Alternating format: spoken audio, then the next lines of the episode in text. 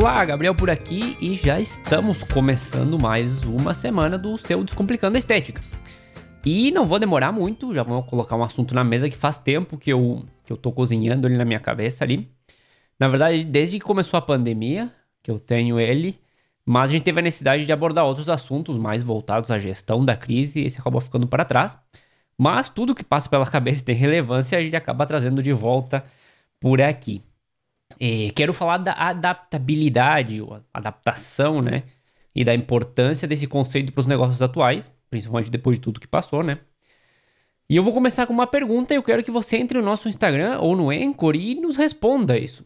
Se você é uma pessoa que se adapta facilmente às diversas situações que a vida apresenta. Fica ali uma boa pergunta, né? Antes de continuar, eu quero agradecer também a presença de todo mundo. Eu estava dando uma olhada hoje de manhã nos, nos nossos indicadores e temos 7% de pessoas que nos escutam em outros países, que eu imagino que sejam brasileiros espalhados, espalhados pelo mundo. Quero agradecer todo esse pessoal. Eu quero agradecer também todo o Brasil. A gente tem, tá em praticamente quase todos os estados brasileiros, tem algum, alguém nos escutando.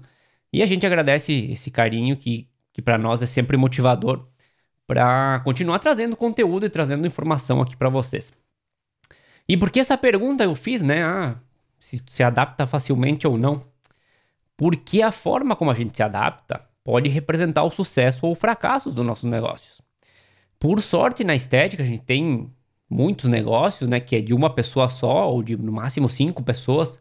São negócios pequenos, médios, talvez, onde a tomada de decisão deveria ser muito mais rápida, né? E com isso os ajustes também acabam tendo um, um efeito imediato. Mas tudo te, depende de nós é, tomarmos essa decisão ou não. Então, esse ano, como eu estava comentando, foi um, um exemplo clássico dessa necessidade de estar tá sempre se adaptando. A gente já até abordou esse tema várias vezes dentro de outros episódios, né? Então até não vou bater muito na mesma tecla, eh, mas todos os negócios e todos os ramos tiveram que se adaptar de alguma forma para poder sobreviver. E na estética não foi diferente. A gente viu um crescimento importante das, dos atendimentos online, por exemplo, alguns serviços novos, como a orientação, a consultoria, por esse mesmo meio. Eh, a gente está com um cliente ainda muito receoso e eu tenho certeza que muita gente teve que fazer várias mudanças, é, troca de sala por uma menor, corte de gastos, corte de pessoal, infelizmente. E tudo isso tem uma base, que é a de se adaptar e adaptar o negócio para poder manter o funcionamento do mesmo, né? Mas aí eu pergunto, em tempos normais, quando não tem pandemia, será que eu não preciso me adaptar? Não preciso me preocupar com isso? Porque normalmente a gente não, não se preocupa com isso, né? Na correria do dia a dia a gente não para para pensar só que, se você for perguntar para Kodak, para BlackBerry, para Blockbuster, entre outras, elas vão te gritar sim que tu precisa se adaptar e tá sempre preocupado com as mudanças, e, com a adaptação e com o que acontece no mercado, porque caso contrário, você pode terminar desaparecendo. Como muitas delas até já desapareceram, né? outras acabaram se reinventando depois de muito tempo.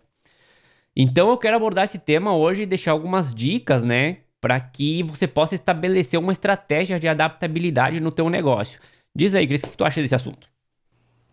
Olá, Gabriel. Olá, quem está ali nos ouvindo. E eu Vou responder que eu também tenho uma certa dificuldade de me adaptar às mudanças, né? Na maioria das vezes eu até sei o que precisa ser feito, mas eu fico protelando, sei lá, por inúmeros motivos, seja por pensar demais nos outros, seja por não querer me indispor, seja por comodismo, por entrar na zona de conforto, enfim. É, eu posso dizer que são muitas as desculpas para não fazer aquilo que precisa ser realmente feito, infelizmente. Mas nesse ano também precisei aqui dar uma sacudida, né? Sair dessa tal zona de conforto, tomar algumas decisões, coisas que até deveriam ter sido feitas há um tempinho atrás, antes de pandemia e tudo mais. E eu sei que eu não sou a única nessa mesma situação, né? Tô junto com a grande maioria dos profissionais que acabam empurrando com a barriga as decisões que precisam ser tomadas, mas nós acho que a gente vai agindo muito no, no automático, né? Chega, faz o que precisa fazer, atende, fecha, vai embora. A gente se envolve muito no, no atendimento, sem estar tá destacando um tempo do nosso dia para olhar o nosso negócio de cima e ir ajustando as velas. É, esse, esse piloto automático, ele é, né, até é confortável, digamos assim, mas ele é bem perigoso também. E a primeira dica que eu vou começar aqui é a gente cuidar o mercado que é para mim, uma das mais importantes. Não quer dizer que a gente deva seguir tudo que está acontecendo nele, muito pelo contrário. A gente tem que estabelecer as pró nossas próprias tendências, né? Mas de alguma forma a gente precisa navegar no que existe também atualmente. E cuidar o mercado também não é estar o dia inteiro olhando a grama do vizinho, mas sim entender o que está acontecendo ao nosso redor e ver quais as tendências, né? Quais as novidades, o mercado está em crescimento, em declínio, e comparar tudo isso com as informações internas que a gente tem. E nesse sentido, eu acho bem interessante, a história da Netflix. É, porque eles começaram, parece, muita gente pensa que começou do dia para a noite, né? E eles começaram, na verdade, com um serviço de, de aluguel de DVD pelos Correios. E eu lembro até de quando eu, eu lá nos Estados Unidos em 2010, que eles tinham umas, essas caixas, tipo essas máquinas de venda, onde tu dava para alugar ali mesmo e devolver também ali os DVDs. Só que se eles tivessem mantido esse serviço, né, onde é que eles estariam hoje? Provavelmente junto com as outras empresas que alugavam fita e DVD, que acabaram desaparecendo, né? Mas eles viram que o mercado já falava de streaming, de vídeo sob demanda, e se adaptaram para oferecer o catálogo deles em forma de assinatura online. Só que eles não pararam por aí, né? Eles se deram conta que se só oferecesse filmes e séries produzidas por outras empresas, eles iam ficar na mão dessas empresas nesse sentido, né? Então, além do serviço por assinatura, eles começaram a produzir também conteúdo exclusivo. Então, a gente precisa entender o que está acontecendo para poder fazer essa adaptação e, e, poder nos destacar antes dos demais, né? É, por exemplo, já faz tempo que muita gente fala que a população mundial está envelhecendo, ou seja, que a gente vai ter mais pessoas da terceira idade do que jovens, e a estética vai ser parte importante da vida dessas pessoas, porque todo mundo quer envelhecer com saúde, né? Mas hoje, pelo que eu tenho visto, são poucas as pessoas que estão pensando nessa tendência. É, tô falando, me lembrou daquele ditado que a gente não deve é, comparar o palco dos outros com os nossos bastidores, né? E a gente nunca vê tudo que o vizinho realmente faz para deixar a grama dele verdinho. E na estética, o que eu acabo vendo são as pessoas se preocupando demais com a harmonização orofacial, mas não nas suas possíveis intercorrências e como resolver isso, que também é um mercado interessante com essa demanda aumentada de profissionais oferecendo serviço. Ou então mesmo o visagismo voltado para a harmonização orofacial, porque ao invés de colocar todos os pacientes no mesmo molde, só, ah, eu tenho que injetar aqui, injetar colar, não sei o que, e deixar todo mundo com a mesma cara de gaveta, eles deveriam passar mais tempo em consulta para compreender o porquê daquele paciente ele deseja tais mudanças, né? Que informações ele quer passar com a sua imagem. Isso é algo que o visagismo uh, nos mostra. E um caso recente, até do cantor Lucas Luco, né? Que ele, por não se reconhecer no espelho, também pelas críticas que ele vinha recebendo, ele decidiu uh, retroceder com a harmonização, né? fazer a remoção do ácido hialurônico da face dele, só que isso não é um processo rápido, é algo que deve ser feito de forma gradativa, uma vez que a enzima, a hialuronidase, ela não identifica qual que é o ácido hialurônico natural da nossa pele e o ácido hialurônico que foi injetado. Então a gente, tem, pode, a gente pode ter perda daquilo que é o natural. Sobre o envelhecimento, acho que já faz mais ou menos um ano até que o Gabriel já cantou a pedra nessa tendência. A população realmente está envelhecendo e ela quer que isso ocorra com qualidade de vida. Então, como é que a gente pode ajudar o nosso paciente a manter a saúde dessa pele, a saúde desse corpo? Quais os tratamentos que entram? Como é que a gente pode auxiliar o paciente entrar nesse mercado, né? E a gente tem também a questão da estética íntima. Muitos acabam pensando, ah, eca, eu não quero trabalhar com isso. Mas a aparência da região íntima também incomoda muito a autoestima da mulher. E tem crescido o número de ninfoplastias, que são é que é a cirurgia para redução ali do, dos grandes lábios, né? E até já me perguntaram se eu fazia preenchimento vaginal porque achavam que a dita cuja estava ficando com aspecto meio murchinha. O que, que a gente precisa é olhar o mercado de forma mais aberta, aberta e de que forma a gente consegue se adaptar, o que, que pode ser viável dentro do nosso negócio. Ou mesmo parar e olhar o mercado, que é uma coisa que a gente faz muito pouco dentro da estética. Só observar por algum, né, algum tempo, ver o que está acontecendo, colocar algumas coisas no papel, pensar em estratégias já ajuda bastante. É, e agora eu passo, até falando em estratégias e coisas nesse tipo, eu passo porque é o plano de negócios. Ou mais específico, o plano de negócios Lean, que é tá muito ligado à questão da adaptabilidade. E a gente trouxe ele aqui no episódio 64, né? Ou pode ser algum outro modelo que também te ajude a estabelecer essas estratégias e pensar nesse mercado, como alinhar suas estratégias com o mercado. É, quem quiser usar o Lean pode entrar no nosso canal do YouTube, até tem um modelo que eu deixei lá. É... E um modelo assim, né, nesse sentido, ele te ajuda a avaliar e validar, né, principalmente as situações de forma rápida. E, se possível, adaptar o teu negócio para aproveitar essa situação. Então, por exemplo, sai uma tendência nova no mundo da estética. Você consegue avaliar, validar rapidamente, consegue ver de que forma teu negócio pode se adaptar para aproveitar essa tendência, ou simplesmente deixar passar por não ser algo interessante para ti. E aquela é também aquela história de você deixar de pensar somente no, em algo, se algo é bom ou não, e começar a entender, colocando informação em perspectiva, né? Coletando dados, conversando com possíveis clientes. Porque só com, né? Ah, eu acho que é assim, normalmente as coisas não funcionam. Hoje gente pode pegar um outro exemplo, né? De outro lado, né? Digamos que o teu negócio não está passando por um bom momento. E aí você precisa realizar mudanças e se adaptar ao que o mercado está oferecendo atualmente, porque né, leva muito tempo, você leva muito tempo fazendo isso, as coisas mudaram desde que você começou, enfim. E aí entra aquela pergunta, tá, mas o que, que eu preciso mudar? Então, uma ferramenta né, como o plano de negócios linha ou outra desse, desse tipo vai conseguir te dar essa resposta. Por exemplo, se você está resolvendo um problema do cliente, se está focando no cliente certo, no mercado certo, se tem algum problema com as despesas ou com as receitas da empresa, ou até se tem algo errado com o teu serviço mesmo. Esse foi aquele episódio que eu acabei ficando de fora, né, por algumas questões, mas eu já fui lá, ouvi o que eu perdi e fiquei de boca aberta com a quantidade de dados que nós podemos levantar da nossa empresa, do mercado e das tendências de forma simples, mas concreta, né? Eu mesmo me pego muitas vezes pensando se daria certo fazer X ou Y, e com esse plano todo, todo o pensamento ele fica mais organizado e com menor chance de dar errado.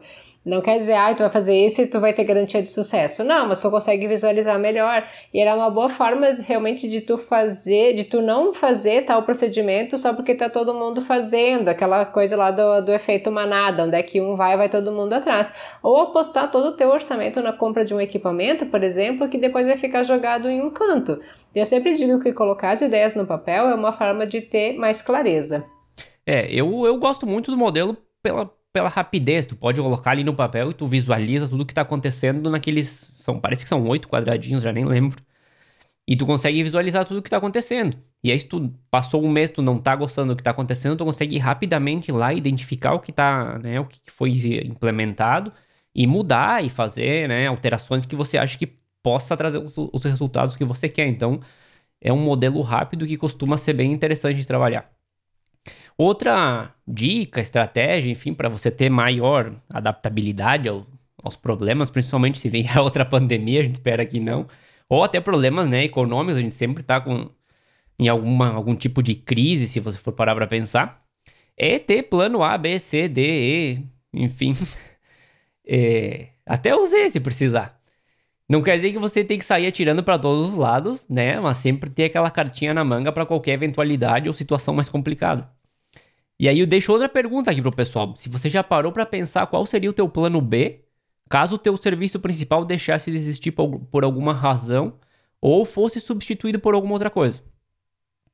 Coisa do tipo, ah, eu trabalho com massagem, né? Mas se amanhã não puder mais fazer isso, pelo motivo que for, eu posso estudar, me especializar e trabalhar com limpeza de pele também.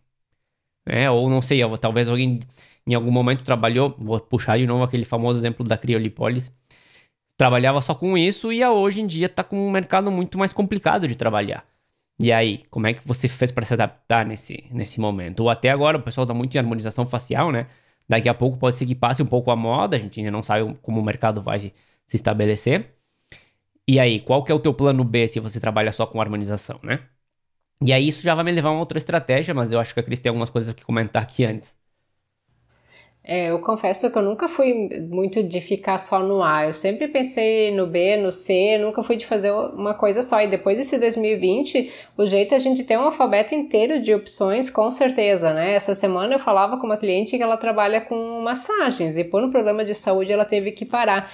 Então ela me contou que ficou sem chão, e eu acredito, e, e ela acabou até retomando os atendimentos antes do tempo, colocando a saúde em risco, porque ela não tinha um plano B, uma outra fonte de renda para cobrir as despesas dela e ela estava ficando apavorada e acabou voltando, né? Então eu não digo que a gente precisa tirar para todos os lados, mas ter uma segunda fonte de renda ou uh, tu ter algo meio engatilhado se o que tu faz não dá, pode não dar certo mais amanhã, né? Uh, e que seja na, na venda dos cosméticos ou então um outro produto. Muito, muito boa colocação no final, porque era justamente onde eu queria entrar aqui, que é o próximo tem muita relação com o anterior. E vai ter, pode até parecer muito similar, mas não, mas ele tem um conceito diferente, que é o de diversificar. Que acho que até todo mundo já deve ter escutado aquela expressão de não colocar todos os ovos em uma só cesta, né? E eu sei que quem está começando normalmente precisa minimizar riscos, então é normal que comece com o mínimo de serviços possível. Mas assim que puder, é interessante ver as ramificações que esse serviço tem e começar a oferecer também, justamente para não ficar na dependência de um só tipo de ingresso. E outra forma de diversificar, como a Cris já estava comentando, é produtos para vender, o famoso home care. Porque se você já vai indicar o produto e o teu cliente vai em outro lugar comprar, seja na farmácia ou em alguma loja, por que não ter ali mesmo já oferecer para ele e ainda ganhar uma porcentagem nessa venda, né? É uma outra forma de ganhar um dinheirinho. Então, procure avaliar ali no teu negócio e, e ver, né, de que forma você pode agregar outras formas de ingresso sem necessariamente ter que fazer grandes investimentos. Talvez se a gente pensar em plano A, B, C, D, são planos de que a gente tem que investir, eu tenho que estudar, tem que fazer. Na questão de diversificar, não, é ver o que eu tenho já e dentro desse, né, desse, dessa parte que eu já tenho, o que, que eu posso abrir ali? Que tipo de, de ramificação eu tenho que eu poderia conseguir um pouco mais de ingresso e não ficar só na dependência de um único serviço. É, o que, que eu tenho feito aqui, por exemplo, no, no facial, tá? Muitas vezes as mulheres, elas olham tudo na internet e vão comprando, comprando, comprando, às vezes nem sabem como é que elas conseguem usar aquilo lá, não sabem de que forma que vai ser usado. Então eu faço ajustes daquele home care, dou um tempo para elas irem se adaptando e depois sim, vamos para para venda daí do uh, para venda do, dos produtos que eu tenho aqui, porque não adianta também tu pegar só empurrar se a pessoa não vai acabar usando depois. Então, quando tu vende, já coloca junto uma cartinha explicando como é que a pessoa usa, faz todo o arsenal para te e fica em cima da tua cliente depois, né, o famoso pós-vendas, para te ver se ela realmente está usando e orientando ela. E Muitas vezes a gente não tem a condição de sair comprando aparelhos, principalmente quando a gente está iniciando, né? Então, uma, uma boa opção Uh, pode ser iniciar com as massagens, depois ir agregando peelings ou então as enzimas, conforme a tua habilitação, até a gente já comentou, né? Se tu for esteticista, tu não pode trabalhar com as injetáveis, mas tu tem a, a entrada pressurizada, ou então biomédicos, farmacêuticos e demais, eles podem estar trabalhando com os injetáveis. Depois, quem sabe, tu compra um vácuo ou uma caneta diamantada, porque assim já consegue atender corporal e facial. Como o Gabriel comentou, a venda do home care é interessante e os ganhos eles podem chegar até 30% dependendo da forma como é que tu compra do teu fornecedor. Se tu conseguir comprar à vista, melhor, porque vai chegar até esse percentual. E sem esquecer também da forma como tu vai vender para o teu cliente, se vai ser no dinheiro, se vai ser no cartão. Não vejo problema de tu colocar um percentual a mais se for venda no, no cartão, né? E sendo o home care essencial, os resultados e manutenção dos nossos tratamentos, a gente sabe que muitas vezes o cuidado da cliente em casa pode corresponder a 70% do, do resultado, nada como a gente ter para vender e acabar agregando um dinheirinho no nosso caixa. É, e agora que tu falou até da questão do, da, dos vários cosméticos que, as, que os clientes acabam comprando, também meio que surgiu, eu não sei se isso aí vai vingar ou não, mas uma, uma espécie de. Naquele molde que a gente estava comentando outra vez de, da, da orientação online, também uma orientação exclusiva justamente para que a pessoa saiba como usar tais, tais dermos cosméticos, em qual sequência, de que forma, porque é tanto produto que o cliente até pode saiu da consulta e você deu todas as orientações e vai chegar em casa e não vai lembrar de nada. Ou às vezes tem algumas, algumas orientações específicas que precisa para obter melhores resultados. E tem, tem surgido ali um pouquinho de uma tendência nesse, nesse sentido. Tomara que funcione, porque é, um, é um, uma ideia nova ali de, também de ter um, um ingresso extra, né? O, a próxima, na verdade, não é bem uma estratégia, mas é um cuidado que a gente precisa ter aqui, que é a tecnologia. Porque ela é uma maravilha, né? Faz a nossa vida mais fácil e tudo mais. Mas eu também costumo brincar que ela nos deixa um passo de ter que fechar o nosso negócio. principalmente se você não tem costume de diversificar, de avaliar o mercado, de ter plano B, C e tudo que a gente, tudo que a gente já comentou aqui nesse episódio. E eu vou dar aqui um exemplo, obviamente, né? Eu sempre trago algum tipo de exemplo, que pode ser até uma loucura hoje, mas que vai ajudar a reforçar um pouco o meu comentário. Imagine que você só trabalha, só vai trabalhar ou só trabalha hoje com limpeza de pele e alguém inventa um aparelhinho lá que faz exatamente o mesmo trabalho em casa por um preço acessível e que todo mundo pode comprar. Quantos clientes você deixaria, deixaria de atender por causa disso? Ou, ou imagine que você trabalha exclusivamente com depilação a laser. E também inventam lá um aparelho portátil, preço bom e a pessoa pode fazer em casa com segurança e não pagar mais pela depilação com você. E eu sei que isso hoje, né, pode até parecer algo talvez impossível, mas será que está tão distante assim do futuro com tanto avanço tecnológico que a gente tem tido? Então, né, a gente já viu tanta coisa ser inventada que eu não, não duvidaria muito. E é um, um exercício interessante a gente fazer, né, até assustador, eu diria, mas pensar se o que a gente faz hoje pode ser substituído por alguma tecnologia.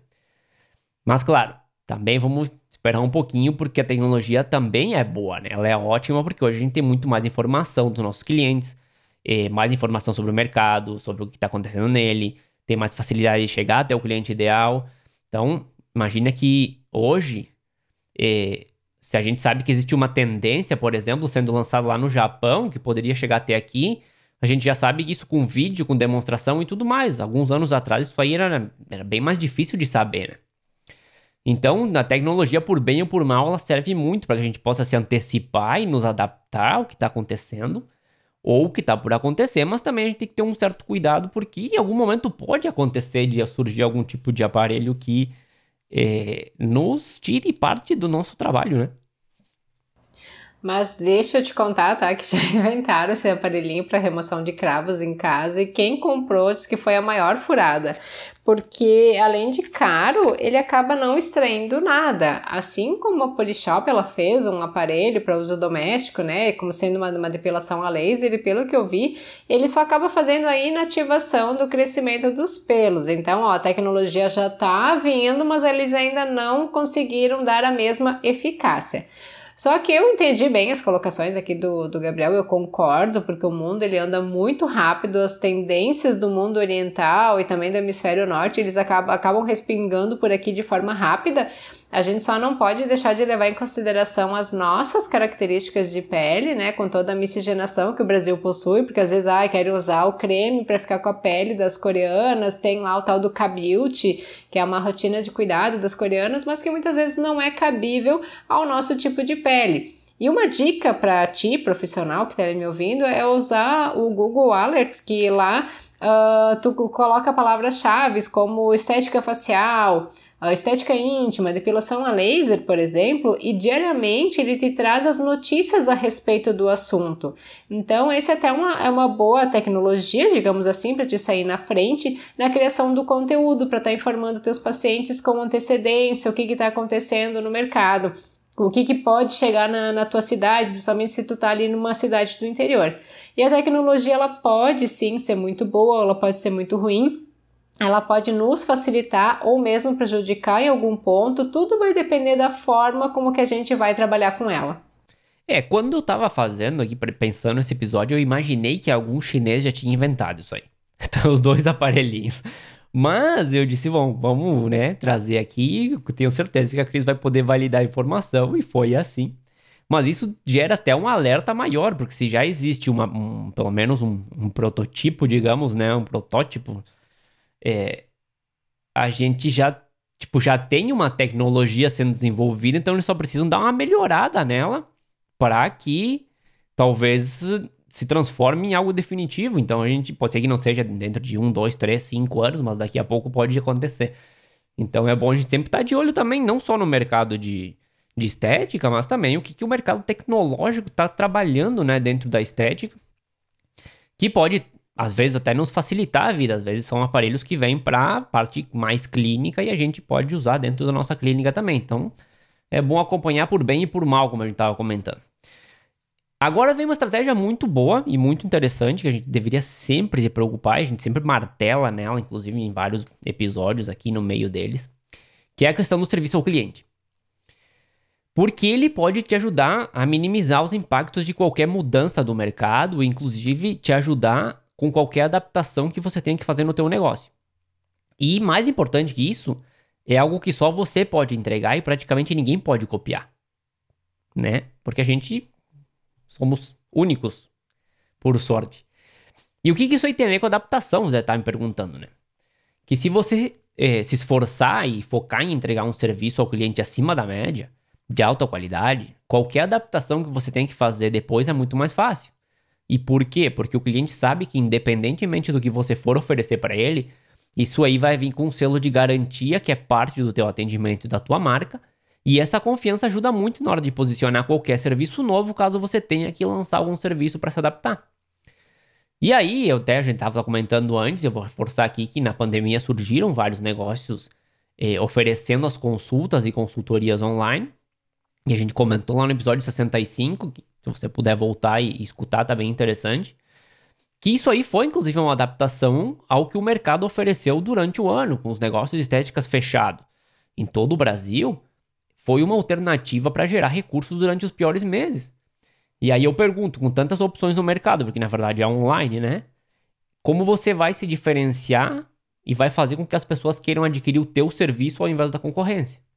E aí, esse serviço, esse toque pessoal que só você pode colocar, que as outras pessoas podem até tentar copiar, mas não vão conseguir, é o que pode fazer a diferença. Então, nesse mercado instável que a gente está ainda, o serviço de excelência, né, esse serviço ao cliente, pode fazer uma diferença enorme entre manter aberto o teu negócio ou ter que fechar as portas. É, e essa parte do serviço, né, acho que é o grande medo de muitos profissionais, principalmente quando eles trabalham com colaboradores, porque o profissional vai lá, desenvolve uma maneira de trabalho, ensina, e quando o colaborador sai, ele acaba levando todo o aprendizado, né? Mas como dizem, não me lembro quem é o filósofo em questão, é melhor você ensinar tudo e a pessoa partir, do que essa pessoa não saber nada e acabar ficando no teu negócio, né? Mais ou menos assim. Então, a pessoalidade do seu atendimento é só sua e de mais ninguém. Nunca, uh, nunca aconteceu ali do, do cliente ele querer ser atendido somente por determinada pessoa? Eu acho que sim, na maioria dos espaços. Então, por mais que a equipe ande bem alinhada e trabalhe da mesma forma, que tu tente padronizar o atendimento, aquele profissional escolhido ele tem algo a mais que o cliente se identifica, seja até na, na própria maneira da, da pessoa falar, não tanto da técnica em si. E as pessoas elas vêm e vão, seja por curiosidade no serviço do outro espaço ou por qualquer outro motivo. Então cuide para que você sempre tenha uh, o mínimo do bom atendimento, que é o respeito e a cordialidade, nada de ficar no celular enquanto a tua cliente está no vapor, por exemplo, ou enquanto ela está naquele período da máscara, porque mesmo que a tua paciente esteja de olhos fechados, ela percebe que tu está ali no celular ou que tu está contando os minutos para que passe rápido. Procure aproveitar esse momento e surpreender a tua paciente que está na, maca, na maca com um spa das mãos ou um spa dos pés, por exemplo, e tu nem precisa de muita coisa para isso, basta um creme ou então um óleo essencial, que seja uma essência de lavanda, não precisa nem ser um óleo essencial, que ele é mais caro, né? Uh, pede para a pessoa inalar, ela vai ficar mais relaxada na, naquele momento. Uh, no que tu passar no, nos pés, tem toda a parte da reflexologia que tu vai estar tá ajudando na melhora no bem-estar da tua paciente. Uma maca quentinha com um lençol térmico em um dia mais fresquinho, a aromaterapia, como já vim aqui comentando, a cromoterapia, uh, um bilhetinho com um bombom na chegada, eu confesso que eu estou fazendo isso esse mês, né? Outubro Rosa. São muitas as formas de você criar um diferencial de um bom atendimento. É, tu sabe que até a gente fez o um episódio sobre satisfação e sucesso, eram dois episódios separados. E num deles eu trouxe uma pesquisa que agora não vou me lembrar de quem que era, não sei se era da Nielsen, mas era uma dessas empresas que trabalha com pesquisa de mercado. E lá saía que o. Parece que era. Não, também não vou lembrar a porcentagem, mas que era a grande maioria dos clientes a partir de 2021, se eu não me engano. Claro que foi antes da pandemia essa, essa pesquisa. Mas eu acredito que vai ainda reforçar mais ela depois disso. Que a grande maioria dos clientes vão acabar escolhendo produtos ou serviços em base ao serviço que eles, que eles oferecem, o serviço ao cliente, sobre no lugar, na verdade, de pensar em marca ou em preço. Então vem muito a calhar, é muito importante essa parte do serviço ao cliente, porque vai fazer toda a diferença na hora da, do cliente decidir por comprar de você ou não. Independente que o outro, ah, outra marca famosa, né, da rede, não sei o quê. Mas talvez não tenha o, o atendimento que você tem, e isso faz toda a diferença. E continuando aqui, eu tenho, acho que se eu não me engano, é a última, que é, é se preparar para possíveis mudanças de forma segura. Que é para justamente para finalizar esse episódio, se antecipar, na verdade, né? E muita gente vai dizer: "Ah, mas a pandemia era impossível de prever". E isso é verdade. Mas lá por janeiro, começo de fevereiro, tudo indicava que a qualquer momento aquilo que começou lá do outro lado do mundo ia chegar por aqui. E ainda a gente teve como exemplo o que estava acontecendo nos países europeus, né? Que foi um bom indício de que não era algo tão simples como a maioria das pessoas estava pensando, e eu também no começo pensei. E eu não digo já pensar em um plano e colocar em prática sem saber exatamente o que ia acontecer por aqui, mas sim já sentar e pensar em alternativas. Ah, se isso chegar aqui e for realmente forte e eu tiver que fechar, que planos eu tenho? Que opção eu tenho? Como eu contorno a situação? O que, que eu posso oferecer sem, sem abrir o meu espaço, como por exemplo as questões online que a gente estava comentando? Porque é como uma onda gigante, né? Você pode correr, escapar ou ficar ali parado e ser arrastado por ela. E teve gente que me disse: Ah, eu até sabia que era sério, mas não achei que ia durar tanto. E acabou não fazendo nada também. Então, quando começou a tomar decisões, já tinha perdido muito terreno e a margem para manobra era menor. Então, aqui eu faço um chamado, não só em tempos de pandemia, existem muitas empresas que desaparecem todos os anos por outras situações econômicas, por concorrência, por não se adaptar ao que o mercado quer, por resistir, aceitar que o mercado mudou. É, aquela história de, ah, eu sempre trabalhei assim, não vou mudar agora. Então, se as empresas gigantes desaparecem por, por não querer se adaptar, imagina nós que somos pequenos e médios, né? E eu sempre, quando tô falando desse tipo de adaptação, eu lembro da história da Kodak nesse caso, porque eles foram os primeiros a inventar a câmera digital, imagina. Mas eles não quiseram reconhecer essa mudança no mercado porque eles achavam que ninguém ia querer ver as fotos em uma televisão, por exemplo. E outro ponto é que eles não queriam que isso afetasse o principal negócio deles, que eram os rolos de foto, né? Aqueles de revelar antigo. Só que os, os concorrentes não quiseram nem saber disso, né? Eles foram lá e começaram a fabricar máquina digital e começaram a vender. E aí, quando a Kodak percebeu, já era tarde demais. A gente não pode ficar com a síndrome de Gabriela, né? Eu nasci assim, eu cresci assim e vou morrer assim. E eu acho que muitos profissionais levaram o maior baque esse ano Uh, realmente a gente já tinha uma ideia do que ia acontecer conforme que estava lá no, no Ocidente, uh, no Oriente, desculpa, e também no Hemisfério Norte, só que a gente foi deixando, né? E eu sei de, de algumas profissionais que tinham feito reforma nos seus espaços, algumas que tinham recém comprado aparelhos caros, outras que estavam próximas de ganhar bebê. Então, de alguma forma, todos nós tivemos que nos adaptar e não foi fácil, mesmo para quem contava com algum tipo de reserva. A gente não está fazendo uma alusão a você trabalhar sempre na defensiva, né, com o alfabeto de planos, uh, mas que você possa aproveitar o momento profissional que está vivendo, só que, claro, não deixar de ter alternativas caso, caso aconteça algo, ou mesmo que você possa diversificar a tua renda. Eu já vi profissionais lançando metodologias de trabalho que realmente davam excelentes resultados, mas por eles não terem se precavido, eles acabaram perdendo todo o crédito para espertinhos que simplesmente copiaram, lançaram como sendo seu e patentearam o negócio, né? E na estética as coisas são assim, nada, nada se cria, tudo se copia. Então a dica é dê o seu melhor, mas também seja feliz em cada atendimento. Isso cria uma atmosfera boa que o teu cliente ele sente, ele gosta e ele vai te indicar. Tipo, vai lá na, na Cris que tu vai sair de lá super bem, tu vai ter bom resultado, tu vai se sentir ótimo. E como eu já comentei, né, o dinheiro ele vai ser apenas consequência de tudo isso. E acima de tudo, procura aproveitar todos esses episódios que a gente já deixou aqui para te organizar. 2021 já tá batendo na porta e é a tua chance de iniciar um novo ano também de maneira diferente, com tudo organizado. Nem me fale, já tá no dia tanto de 15 de outubro, mais ou menos. É 15. E, e daqui a pouco já tá o Natal e fim de ano e já, já acabou, né? E claro, não é trabalhar com medo, nem sempre pensando no que pode acontecer, nem nada disso, mas sim ter essa visão de dizer, ok, eu se, se caso chegar a acontecer, eu tenho tudo, né, estudado, eu sei o que eu preciso fazer, eu sei o que eu posso fazer, eu sei o que eu não posso fazer. Então, se chegasse a acontecer alguma situação fora do normal, como que aconteceu, eu tenho ferramentas para me adaptar e, e, manter o meu negócio funcionando por né, tantos meses, anos, dependendo como você tiver. Então, essa é a ideia, mais ou menos, dessas estratégias que a gente comentou hoje, mas para que você vá criando essa, essa cultura, digamos, internamente, de que nada está escrito na pedra, né? Como se falava antigamente, que hoje a gente está trabalhando dessa forma, se amanhã o mercado falar que a gente tem que talvez aproveitar outra situação, outra oportunidade, a gente pode simplesmente virar e começar a ir para aquele outro lado. Então a gente vai criando também essa cultura com, principalmente quem já tem profissionais trabalhando junto, né? Tem uma equipe de trabalho. É bom também estabelecer esse tipo de, de situação e expectativa, porque senão as pessoas começam a ficar perdidas, né? Então, às vezes, às vezes o mercado precisa de ação rápida, a gente precisa mudar de direção, e tem gente que é mais resistente à mudança. E hoje em dia, resistir à mudança é, né, no mercado que a gente está, é bem complicado. Mas acho que hoje a gente vai ficando por aqui. A música de abertura do nosso programa é Feeling da PurplePlanet.com. E claro que na próxima semana a gente vai estar de volta com mais um assunto interessante para você. Até mais, Cris. Até mais.